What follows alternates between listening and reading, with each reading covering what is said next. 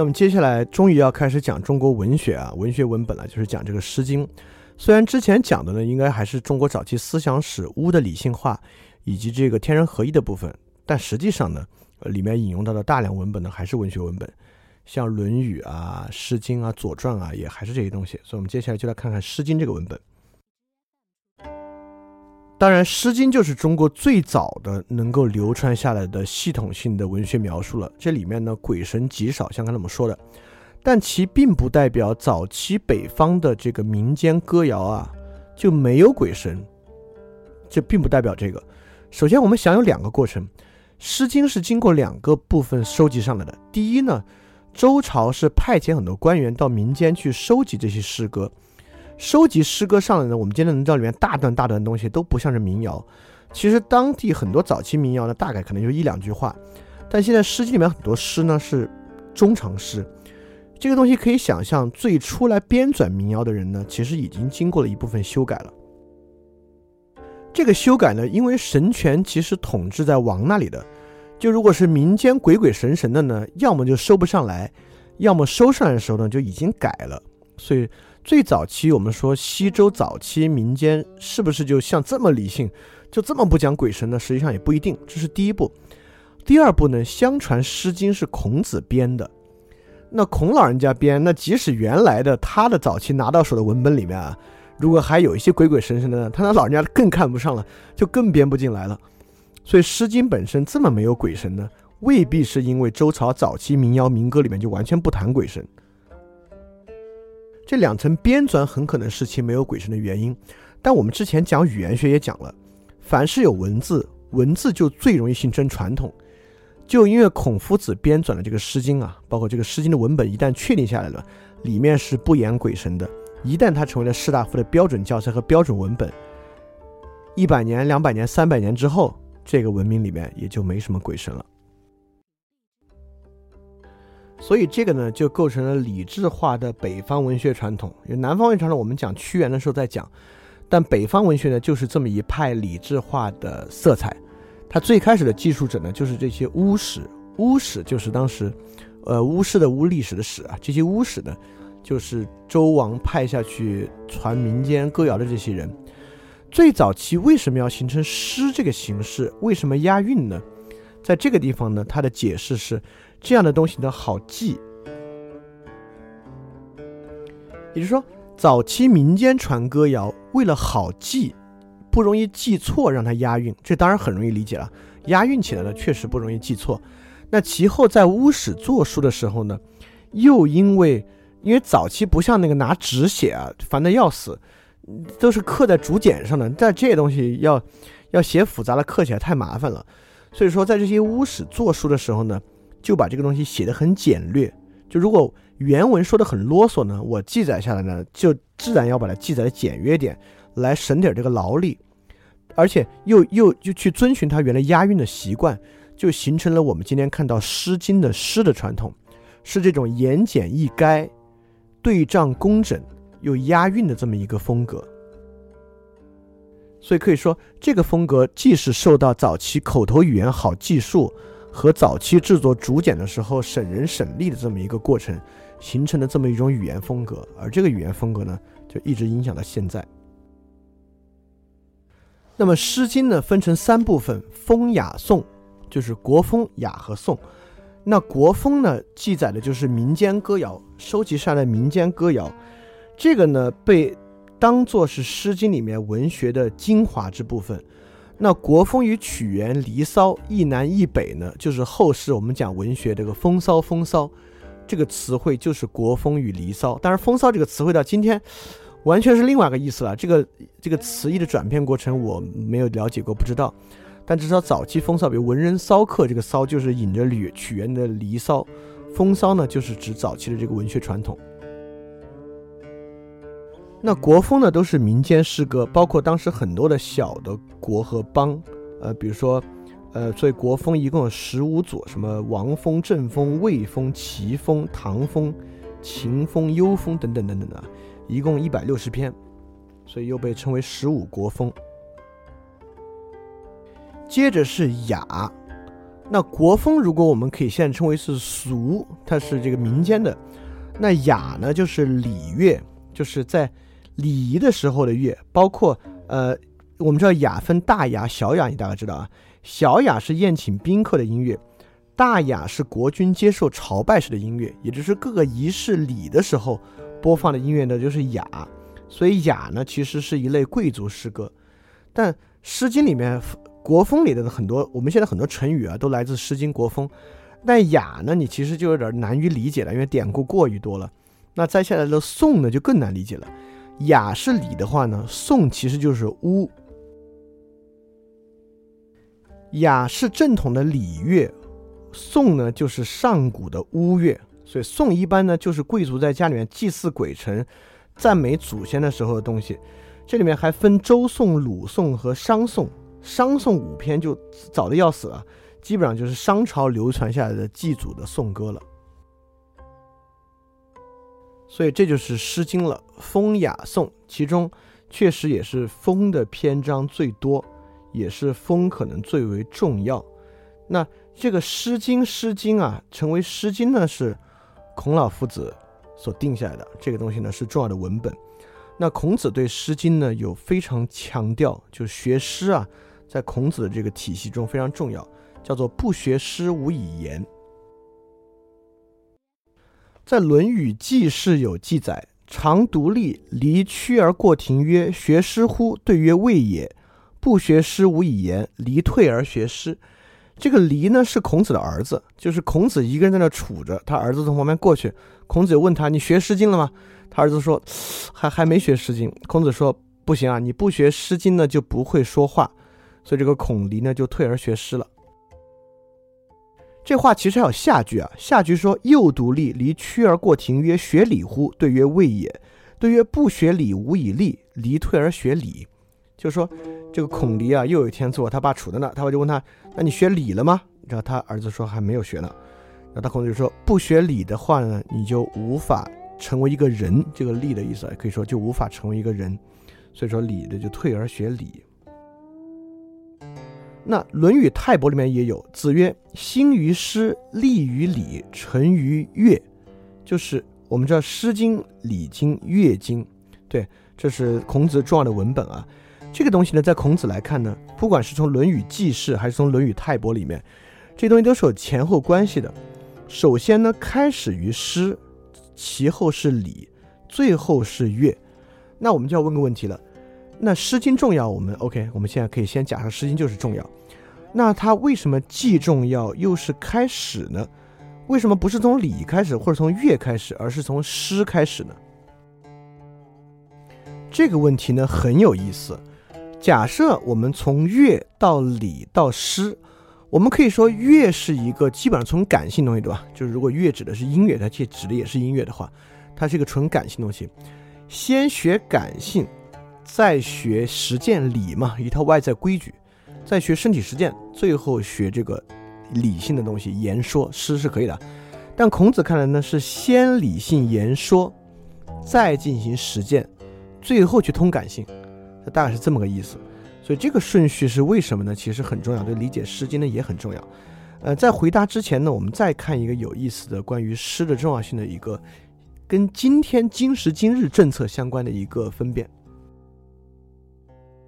是我们跟台湾现在语文教育改革都是今年的事情的两相对照，在我们这边呢，极大的增加了文言文的比例，特别是小学文言文内容几乎翻了一倍，增加百分之八十，要占课文总数的百分之三十。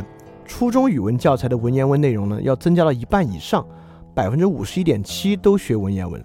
但台湾跟我们刚好相反，台湾呢在削减文言文的这个量。就台湾原来高中的文言文啊，是百分之四十五到百分之六十五，可能有不同的课纲不太一样，要从这个呢降掉一半，降到百分之三十。呃，课纲内必选的古文篇目从现在二十篇，要降到十到十五篇。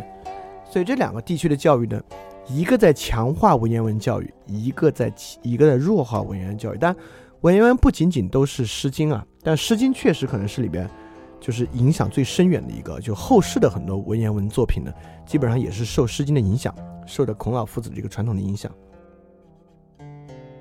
所以不知道在这里面你是更赞同台湾的这个语文改革呢，还是更赞同大陆的这个语文改革方式？到底诗有多重要？包括我们之前问的问题，不学诗无以言，为何一个人要从诗与言开始？所以我们现在就来尝试性的回答这个问题。《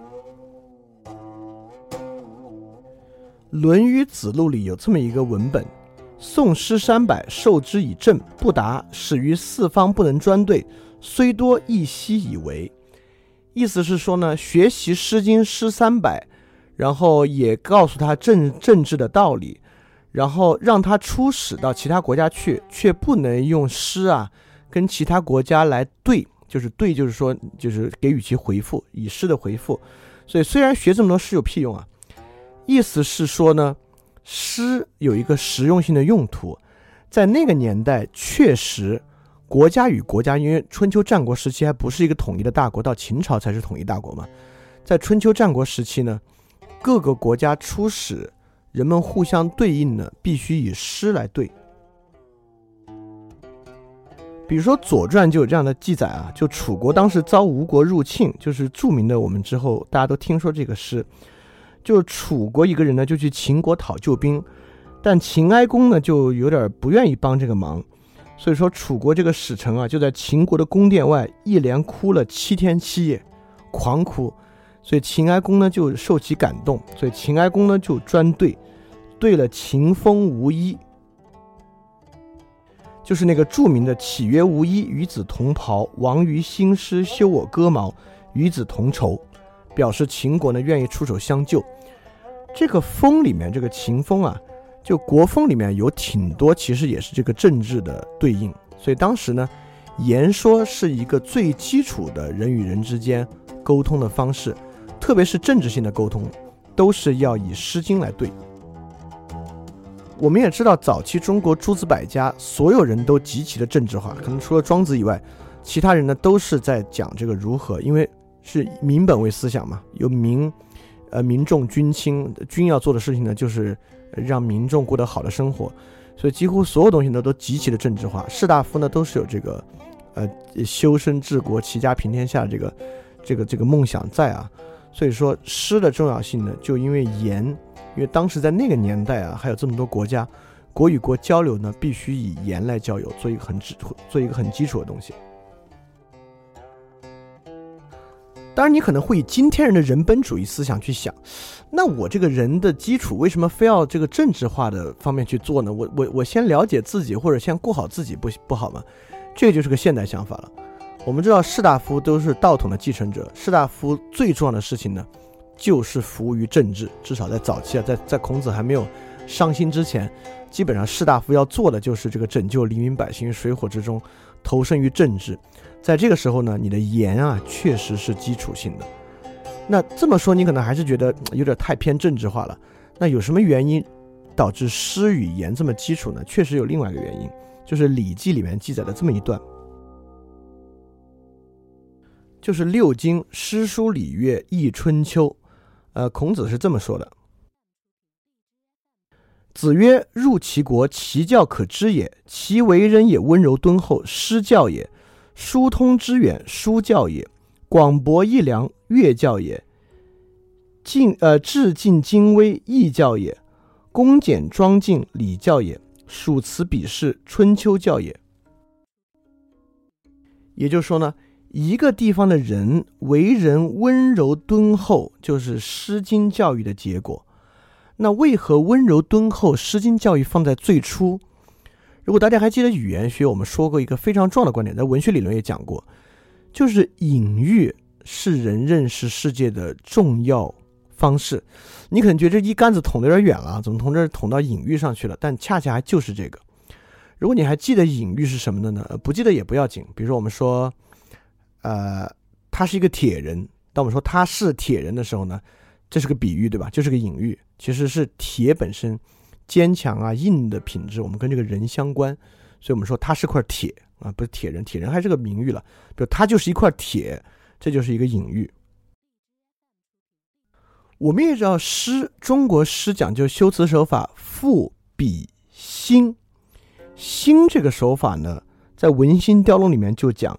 兴者先言他物，以引其所咏之词也。你为什么要引他物呢？本身就是隐喻，对吧？你在隐喻、吟咏的这个物与你的情怀、与你的感受、与你所言之物之间的关系，这呢就是某种隐喻。那我们就要问了，这玩意儿有什么重要的？凭什么人觉得这东西特别重要呢？这就与为人温柔敦厚相关。敦厚可能还不是，温柔指的是什么意思？这个意思呢，就是孔子认为最重要的就是这个中道、中庸之道。中庸之道大概什么意思呢？就是说，呃，简单理解吧，就是这个人不要极端，要不徐不急。怎么样做到不极端呢？就这个人的表述与表达，因为极不极端，这个中庸之道是你表述出来的嘛，就是你的表述和表达是没有那么强烈情绪的。怎么能实现表述和表达没有那么强烈的情绪呢？就要靠你这个人能够用隐喻来表达。因为如果你用性的手法用隐喻表达呢，你就不是那么直抒胸臆。你不那么直抒胸臆呢，就温柔敦厚，能行中庸之道。当然，这一点可能恰恰是中国文化的一个问题，也是之后五四我们在批判的一点，就是所谓这个中庸之道。我们认为这可能不好。人可能直率一点好，但无论怎么样呢，在我们只是说那个年代啊，在那个年代呢，这种中庸之道的言说传统，确实是人与人之间关系对外实践和行为的一个特别根本。所以说，什么叫我们回来回来看，什么叫不学诗无以言？意思就是说，不学《诗经》，你就学不会这种新的表性的表达方式，就不会运用隐喻去认识和表达世界。如果不能运用隐喻去认识和表达世界，你就不可能做一个好的人，不可能拥有良好生活。这么说吧。那这么说起来啊，这个事儿还是说的有点庸俗，好像中庸之道呢，呃，就是别去惹别人，对吧？好像不能直抒胸臆啊，用这个隐喻的方法表达呢，好像它的唯一价值就是一团和气。我们会这么去想。但这么想，它呢，绝对把这个事情想得太简单，也太庸常了。实际上，这个问题呢，比这个东西要深得多得多。但有一个方向，或者有我们引另外一个东西呢，确实能够让你更好的理解它，就是海德格尔。我们讲海德格尔和文学理论里面都强烈的讲过海德格尔的诗学观念。海德格尔的诗学观念与海德格尔的真理观念有极大的关系，也就是说。海德格尔认为科学反而去，我们认为科学是发现真理，但海德格尔恰恰认为科学遮蔽了真理。海德格尔认为荷尔德林的诗诗学是真正揭示真理的，也就是说，海德格尔确实也认为隐喻本身打开了一种诗的张力和空间，在这个诗的张力和空间之中，我们恰恰达到了真理。这点跟孔子的中庸之道和诗的表达之道是非常非常像的。呃，我这还不是胡说八道。孔子确实就是这个观点，因此不学诗无以言，像诗那样言说的重要性，就是因为这个东西比直抒胸臆、直接澄清、直接的说出来更接近本质与真理。这就可以从《论语》里面这一句得到，《论语》《论语为政》说：“子曰：诗三百，一言以蔽之，曰思无邪。”这个地方呢，是最大的一个误解。呃，我们望文生义都会认为孔子这个话是说“诗三百，一言以蔽之，思无邪”。思无邪的意思呢是说思想纯正不邪恶，但完完全全不是这个意思。第一，我们还是回到《古文通假》，这里的“思”其实我们这这么说吧，我们先说原文，这个原文就是来源于《诗经》里的一首诗。这个诗呢，除了“思无邪”之外，有四句对仗，分别是“思无疆，思无期，思无敦，思无邪”。这个地方的“思”啊，这这个首先啊，我说这首诗我就不念了，因为里面其实好多字我都不认识，哈 哈是这样的啊。那这就也不那么重要，也不不影响大家理解。这个这首诗其实是一首咏物的诗，讲的是草原之上有各种颜色的马，就周文王的这个治理得当，导致牧马肥美，数量众多，是歌颂这个玩意儿的。所以“思无疆，思无期，思无敦，思无邪”描述的都是那个马的形态。思在这地这这地方是个通假字，根本就没有意思，指的不是思想，它通的就是这个左齐右金那个思，就是一个助词思。那为什么说这里思无邪一定指的是这个诗里的思无邪呢？因为孔子说诗三百，一言以蔽之。一言在那个年代不是今天说的一句话以蔽之，一言的言一定指的就是用一个典故以概括它。所以一言指的意思就是后面我要引一句话了。而在原始注的文本里面，思无邪也是有方括号或者有引号的。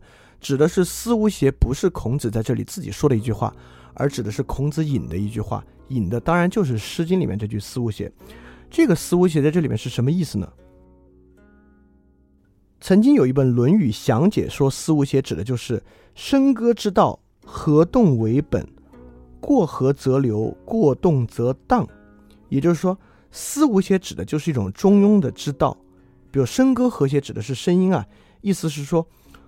过为平缓呢，就流了；过为动呢，就则震荡起来了。而这个地方其实思无邪在原诗里的意思，指的就是从这些马的颜色非常多，数量庞杂，在平原之上，但恰恰在这个杂多之中呢，又有一种和谐的美感。这么多马的颜色在草原之上混杂起来呢，又是和谐的。所以说，诗三百，一言也蔽之，曰思无邪的意思是说，诗三百里面包含了很多不同的主题、不同的内容，但是放在一起呢，却如此的和谐，就是因为他们求取了这个中道。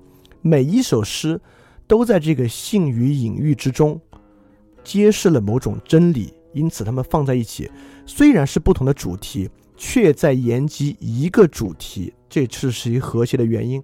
这个主题当然我是用海德格尔的话来讲了，那这个主题当然就是真理了。因此，学习诗的言说方式就是学习以此种中庸的、赋比性的、隐喻的方法，以达到揭示真理的目的。这点上呢，跟海德格尔是暗合的。这里我马上举一个例子。这里能看出孔子如何以诗隐喻的方式来揭示儒家的核心人。这是《论语八义》第三，八义就是五的行列的意思啊。八义第三里的一段，这段是这么说的：子夏问曰：“巧笑倩兮，美目盼兮，何谓也？”子曰：“会事后素。”曰：“礼后乎？”子曰：“其余者商也，时可以言师矣。”这是什么意思呢？翻译过来就是说，子夏问孔子说：“这是《诗经》里面的话啊，就是说笑得这么好看，因为美丽的眼睛这么明亮。”这句话说的是什么意思？孔子解释这句话的意思说，是先有这个素会事后素，是说先必须有这个白的脸的底色，才可以在上面画画。孔子说这个意思，然后子夏就理解了。子夏说：“那是不是也可以说？”礼也是后起的事呢，也就是说，先必须有别的素质，才可能有礼。孔子说：“哎，你这个人啊，真是聪明。现在呢，可以跟你一起来讨论《诗经》了。”也就是说，孔子发现子夏能够从会事后素衍生到礼后乎，也就是说，恰恰礼的本质是通过这个化妆的本质引申得出的。透过化妆，化妆与礼与人本身共享一套结构与逻辑，因此说这个人呢有读诗的潜质，因此呢这个时候可以言诗矣。也就是说，孔子讲是素先化后，子夏立即意识到了是人先礼后，仁义在前而礼在后，所以说孔子就发现了这样的一个情况。所以你看，为什么说《诗经》具有伦理性，对吧？就从这里得出来的。也就是说，《诗经》里面所有诗，你我们说它是不是孔子附会的？孔子想多了，要给《诗经》里面每一个诗都解释出伦理性，还是我们可以想象文学理论的观点啊？一个作品意义的阐述，在于作者本身的创作，还是读者本身的阐释呢？如果你相信的是罗兰罗兰巴特与福柯的观点。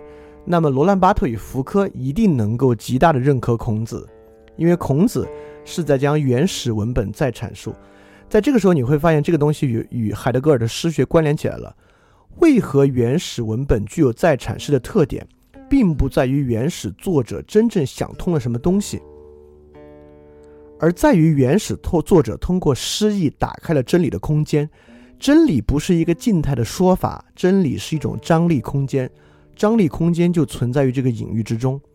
所以说，孔子对《诗经》的注释，恰恰就是海德格尔诗与思的关系，就是海德格尔之于赫尔德林的关系。赫尔德林写出这个诗可以不用想那么多，不用想那么全，但以其诗意就是一种文学手法，打开这种诗意的张力空间，由海德格尔来阐释。因此，《诗经》呢也一样是可以由原来的民间歌谣以其诗意写出，由孔子来做展示。所以你可以发现在这里，中国文学的古典色彩，《诗经》与孔子的伦理关系，福柯与呃罗兰巴特的文学观念，以及以及海德格尔的诗学观念。在这个点上呢，就构成了一种统一。所以这种中庸表达呢，就深得孔子的心，体现出了这种生命态度。孔子呃，当然《诗经》他一定很看重啊，但他自己直接评价《诗经》的诗呢，只评价过第一首，就是《关雎》。他的评价是“乐而不淫，哀而不怨”，这恰恰就是指的他这种中庸的观点。所以，我们。虽然讲《诗经》啊，前面讲了他妈一大堆《论语》的东西，都都没怎么碰《诗经》。我们来看几个《诗经》作品。我们来看《国风·正风·江仲子》：“江仲子兮，无与我礼。吾者我庶其，岂敢爱之。为我父母，众可怀也。父母之言，亦可畏也。江仲子兮，无与我强。吾者我庶桑，岂敢爱之。为我诸兄，众可怀也。诸兄之言，亦可畏也。”江仲子兮，无与我缘。吾者武硕叹，岂敢爱之？为人之多言，众可怀也；人之多言，亦可畏也。意思很简单，大致是一个情诗。江仲子就是他的这个情人。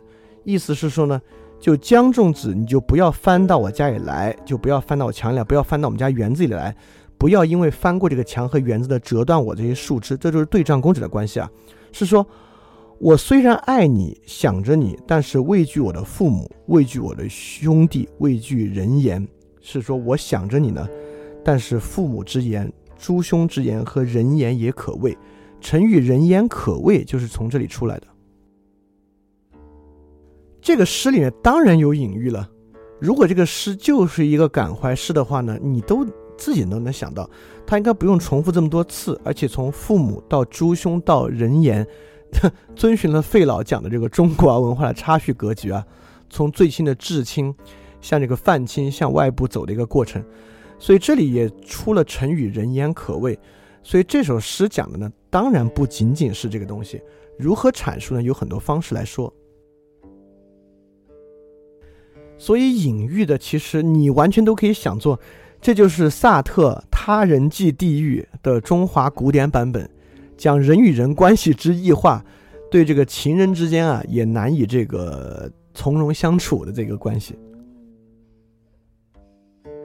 我们再看一个啊，国风北风简兮，简兮简兮，方将万物。日之方中，在前上处。硕人无无，宫廷万物。有力如虎，直继如祖。左手执不认识啊，左手执轮吧。右手秉宅，太多字不认识了。或如 我主，公言赐绝。山有真，气有…… 我的 heck，确实不认识字太多了。一会儿我给大家讲吧，没没关系，大家可以去搜一下《北风简兮》啊。云谁之思？西方美人，彼美人兮，西方之人兮。我其实还是不认真，我我应该之前把这些字儿查一下的，但确实最近事儿也比较多，我之前没查，所以导致大家没法好好欣赏这个诗，大家自己去搜吧。简兮。简单的简兮就是《诗经》里面常出现那个兮，这个呢就是一个也是情诗，讲的呢是一个女子爱慕这个舞者的一个诗。这里面讲的大多数呢都是在描述这个舞者跳舞之人到底是怎么样的威武雄壮。但这个诗的诗意之处和这个啊隐喻之处在后面，就是山有真那一句。山有贞呢是一个隐语，在古典典故里面呢是男女情思的意思，是指西方之国有这么一个舞狮，这个跳舞者，这个舞者引起了魏国一位宫廷女子的爱慕。就这个东西呢，如果你即使不用这个山有贞这一句呢，其实也能看出是一个爱慕之情，写的已经很明白了。云谁之诗？西方美人，比美人兮，西方之人兮。但是为什么这还要单单写出这个山有贞后面这一句表述男女之情呢？所以这首诗在后期儒家典故里面就从这一点引申和比喻出了很多与国政以及当时战争战事相关的一些例子和一些说法。所以当时认为这首诗呢，要么是讽刺魏国上下。沉湎于酒色，沉湎于声色犬马男女之情，要么是讽刺魏国当时遇到的境外之强敌，就国内人人心动荡的状况。我们再来看一个流传非常广的一个感怀诗：国风王风蜀离，彼蜀离离，社稷之苗，行迈靡靡，中心摇摇。知我者谓我心忧，不知我者谓我何求。悠悠苍天，此何人哉？彼黍离离，彼射之睡，行迈靡靡，中心如醉。知我者谓我心忧，不知我者谓我何求。悠悠苍天，此何人哉？彼黍离离，彼射之时，行迈靡靡，中心如噎。知我者谓我心忧，不知我者谓我何求。悠悠苍天，此何人哉？首先是著名的“知我者谓我心忧，不知我者谓我何求”，来源于这首诗。那还很重要的呢。这个诗基本上，往后的感怀诗啊，就脱离不了这首诗了。曹植情诗、向秀思旧赋，呃，包括我们比较熟悉的乌衣巷和扬州慢，如果你去读一下的话呢，跟这个诗的赋比兴的方法是一脉相承的，基本上就是仿写这首诗吧，可以这么说。王国维在《人间词话》评这首诗说：“一切景语皆情语也。”这里面的景啊，就后面者都是后面都是一样的。知我者谓我心忧，不知我者谓我何求。悠悠苍天，此何人哉？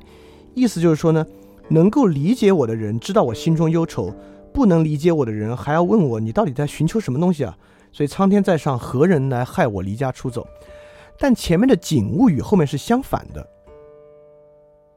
他前面描写的景物呢，却是一派生机勃勃之象。就是看这个谷物一行行啊，都在茁壮成长。这这其实说的就是这个高粱在成长，高粱穗儿也在长，高粱花儿也在长，长得都很好。所以走上这个走上这个旧的地方啊，就是我脚步很缓，心中很痛，心里忧伤。那这个其实就是诗典型的这个反讽手法，我们也讲过，对吧？你为什么看到一派生机勃勃之象，心里却这么难受呢？所以这就是最典型的，我们看这个乌衣巷或者看扬州慢啊，最典型的感怀写法，写一派生机勃勃之象，反过来写自己心里难受。包括杜甫的诗也是一样。这就是孔子说的。包括我们看江仲子的悲而不怨，就是他跟这个情人啊无法相处，但是这个道理讲的明明白白，好像没有怨恨谁。包括素琴《北风简兮》里面。倾诉对这个武士的感情，却也没有特别痛苦，包括这个感怀之、感怀诗啊，也是一样，并没有写一切都凄凄惨惨，写的却是一派生机勃勃的景象。这种表述呢，就是孔子想说的中庸之道，中庸的表述。那这个表述我们之前已经讲了很多啊，他跟这个福柯与兰巴特的这个文学观点与海德格尔诗学，孔子本人对这个有也有一段论述，当做我们今天的结尾。这里语出《论语·阳货》是这样说的：“子曰：小子何莫学夫诗？诗可以兴，可以观，可以群，可以怨。近而近之视父，远之视君，多识于鸟兽草木之名。”意思就是说，呃，你这个小子怎么不学《诗经》呢？《诗经》可以兴，兴就是说，《诗经》可以让你说一个事儿；可以观，就是说，可以以诗来观察社会与自然。可以群，就可以识别群我之分，可以结交啊，可以怨，就是说可以去讽刺这些不平之事；尽可以以诗。你看前面说的都好像是文学手法，对吧？你可以讲什么，可以来观察啊，可以跟人结以诗结交啊，可以讽刺。后面就说的越来越玄了。你学诗呢，进可以孝敬家里面，远可以侍奉君王。最后忽然又往下一转，可以多知道一些鸟兽草木的名称。说白了，孔子就是包罗万象。孔子这个说法的最后一句呢，也是一个反讽，因为前面从从小说大，越说越大，说到近之事父，远之事君，突然话锋一转，还可以知道一些鸟兽草木的名称，可见孔老夫子不是一个那么特别严肃、没有趣味之人。这个《论语阳货》这句话呢，反而是诗意盎然，饶有趣味。所以说，这个心观群怨，就是孔子论述的诗的东西。可见，其实这个意思呢，我认为言下之意啊，就是说《诗经》里面包罗万象，打开了这个真理的空间。而这里面呢，当然也与伦理呢大有关系。所以这就是我们今天分享的关于中国文学的，从中国文学伦理特征到中国文学的起源，就是讲巫语轴心突破，再给大家好好去聊了聊这个《诗经》。当然，说实话，我对这个东西的了解程度，我认为还很不深。很不够，当然从我这个读错和不认识里面很多字，也大概能看出来。所以下次我再准备呢，我大致希望自己能准备的更充分一点。所以下期呢，我们从《诗经》往后就来讲孔孟，讲孔子与孟子。所以说今天就谢谢大家时间，我们到这里结束。那么大家要记得敢于去相信。非常感谢你收听本节目。如果希望每周一加入微信群，跟我们一起学习，提出问题，看到每次分享的 keynote，可以微信添加“想借 Joy Share”，想借的拼音 x i n g j i e，Joy Share j o y s h a r e，并说牛津通识读本，就可以被我们拉入群中，每周一起学习了。欢迎你来。